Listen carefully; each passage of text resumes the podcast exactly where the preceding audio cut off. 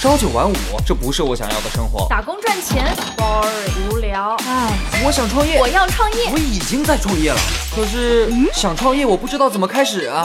产品流量、商业模式这些我都不是很懂啊。营销管理、运营、销售，这这里头学问太大了，怎么办啊？想创业不懂项目挑选，想经商不知商业技巧。乐客独角兽创业导师崔磊，商业小纸条苏南为您一一解答，一一解答。欢迎进入今天的创业找崔磊。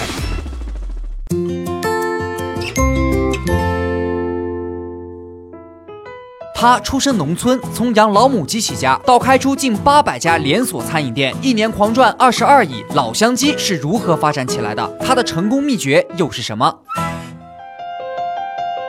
有请崔磊，有请崔磊。老乡鸡这个牌子可能你没听说过啊，但是它在安徽可是名气非常大，是安徽省最大的中式快餐连锁品牌。现在直营门店达到了八百家，二零一八年收入二十二个亿。这两年呢，它正在从安徽向全国快速的扩张，每个月新开店二十家。注意啊，这可是直营门店啊，所以说速度相当快了。下面我们来说说这个迅速崛起的餐饮连锁品牌老乡鸡的创业故事。老乡鸡的创始人呢叫束从轩，早年呢在部队当兵，直到上个世纪八十年代正好赶上了百万大裁军，军旅生涯才宣告结束。小伙子复员之后回到合肥的农村老家，琢磨着该做点什么好呢？当时啊市场上有不少人在养那种成本低、生长快的白羽鸡，四十多天就能拿出去卖，但他觉得啊这种鸡吃了没有营养，于是呢拿着结婚时父母给的一千八百块钱的钱，呃去养家乡的土鸡，也就是肥西老母鸡。等到了九十年代，他就成了合肥最大的养鸡专业户，每个月平均产出超过六十万只老母鸡。九十年代的后期呢，老母鸡的价格因为市场影响出现了剧烈的波动。舒老板敏锐的洞察啊，光靠养老母鸡挣钱可能很难做下去。他自己有野心啊，不想一辈子窝在乡下养鸡，做什么呢？哎，就我围绕整个产业链来寻找机会。养鸡啊，属于上游的原材料，那我就向下游拓展呗，我就出去开连锁餐饮店。他就拿自己养的鸡作为原材料，研制出了经典的肥西老母鸡汤。二零零三年，束从轩开了第一家老乡鸡的门店。当时餐厅的名字还不叫老乡鸡，而是叫肥西老母鸡快餐店，很有地域特色。舒老板从第一家门店开始就在打造样板店，因为本身养殖老母鸡赚了第一桶金，所以它的起点相对比较高。第一家门店啊，就照着麦当劳的标准去设计。等到门店装修完以后呢，他又花了半年的时间写了六本快餐连锁手册，为之后的门店扩张做好了充分的流程标准化的准备。比如说在食材上，老乡鸡采用了土鸡食材，先用经过农户养了一百二十天，重量达到三斤二两以后，再拿到自己的养殖场饲养六十天。这期间呢，技术人员会控制老母鸡的饮食，然后经过检验合格，拿到门店现场烹饪。再比如啊，他们根据门店每天的销售数据，大致评估出每个时段各菜品的销量，然后倒推整个生产和烹饪环节，比如什么时候解冻食材，解冻多少，什么时候开始烹饪，烹饪多少，然后确定每一步该干什么，然后纳入自己的信息系统之后呢，每一道菜都严格的按照系统当中的工序去做。你看啊。人家从一开始就给自己定了一个高标准，向着快餐巨头麦当劳看齐，所以后面的打法都是按照这个高目标来的。不管是门店的设计，还是流程化的、标准化的管理，都是为下一步的扩张做准备。餐饮行业的创业者如果有做连锁店的想法，从一开始就要想着去打造自己的样板店，这样以后的扩张才能少走弯路。等到肥西老母鸡快餐店在合肥一炮而红之后呢，接下来几年，舒老板不断的扩张门店，二零一一年开遍了整个安徽省。甚至开到了南京、上海，门店的数量达到一百多家。但这个时候问题来了，离开合肥以后，肥西老母鸡就没啥人知道了。门店开了以后，生意是不温不火，老树遇到了大麻烦，怎么办呢？接下来我们听商业小纸条来给我们聊一聊。嗨，大家好，我是崔磊。下拉手机屏幕，在节目简介里有我的个人微信号。朋友圈我会分享创业思考、商业观察，以及和支付宝、抖音等巨头合作的创业好项目，欢迎您来交流。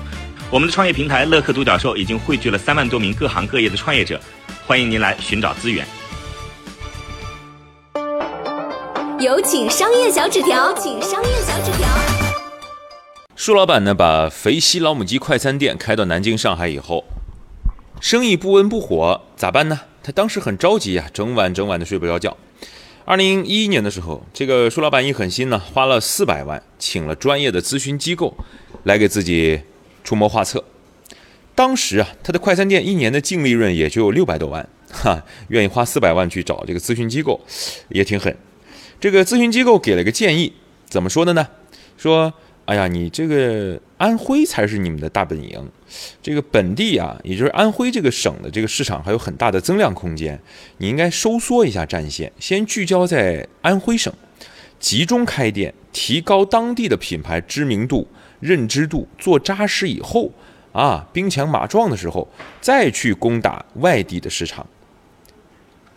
另外呢，说你要想打造全国性的连锁餐饮品牌，你这个店名必须要改。你看啊，肥西老母鸡。那个肥西是哪儿？合肥西边呗，是吧？也不是说肥老母鸡，是肥西啊，明显的地域特征。走出安徽，可能很多人不知道，肥西这个叫法可能也是安徽人能够理解的一个名词。我给你个建议，你不如改成叫老乡鸡，啊，老乡嘛，很亲切呀，有股土味儿，土鸡嘛。听完这个咨询机构的建议之后呢，舒老板点燃一口烟，猛吸一口，啊，办公室里啊，这个愁眉不展，想来想去。按照这个咨询机构专业的说法，这个我这老母鸡店我得伤筋动骨啊，还得收缩战线呢。哎呀，怎么办呢？想了好久，一拍桌子说：“行，哎呀，花了四百万得的建议，我就照着干吧。相信。”当时为了减少这个公司改革的阻力，老树没有和公司其他人商量，而是雷厉风行的把品牌一夜之间改名。啊，肥西老母鸡正式更名老乡鸡，聚焦在快餐，收缩了省外的战线，集中兵力攻打安徽市场。啊，当然这个事儿呢，咱们得怎么说呢？说一个强势的一个集权的这个创始人啊，在品牌上升初期呢，常常带来意想不到的效率，但是到中后期的管理的时候，呃，那就不好说了啊，这两回事儿，跟咱说的主题无关啊，按下不表，继续说啊。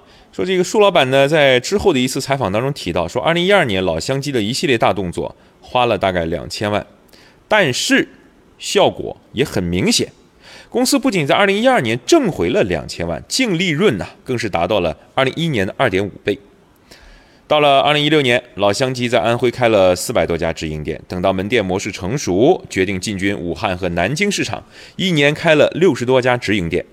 二零一九年呢，老乡鸡又开始进军上海。现在，老乡鸡在全国拥有八百家门店，每个月新开店是二十家啊。舒老板预计今年销售额将会突破三十个亿。你看啊，老乡鸡在发展过程当中遇到瓶颈，敢于拿出巨资找专业的咨询机构来为公司的下一步发展啊给出专业意见。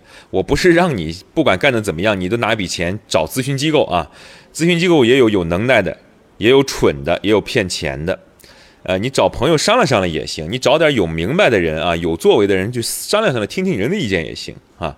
那舒老板当时在明确公司定位以后呢，又不同于其他的主流快餐品牌在全国开店的这个快速扩张的策略，而是倒回自己的发源地，用十多年坚持区域开店，坚持做好大本营，然后再去扩张啊。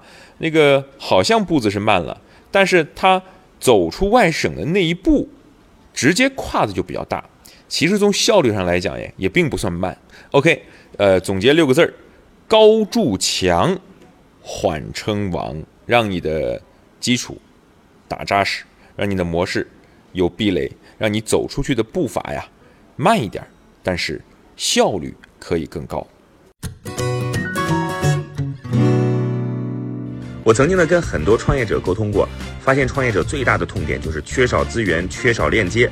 于是呢，我们创立了创业者社群“乐客独角兽”，现在啊已经有三万多人了。有人在这找到了创业机会，找到了客户、渠道商、投资人。下拉手机屏幕，在节目简介里边有我的个人微信号，我在社群等你。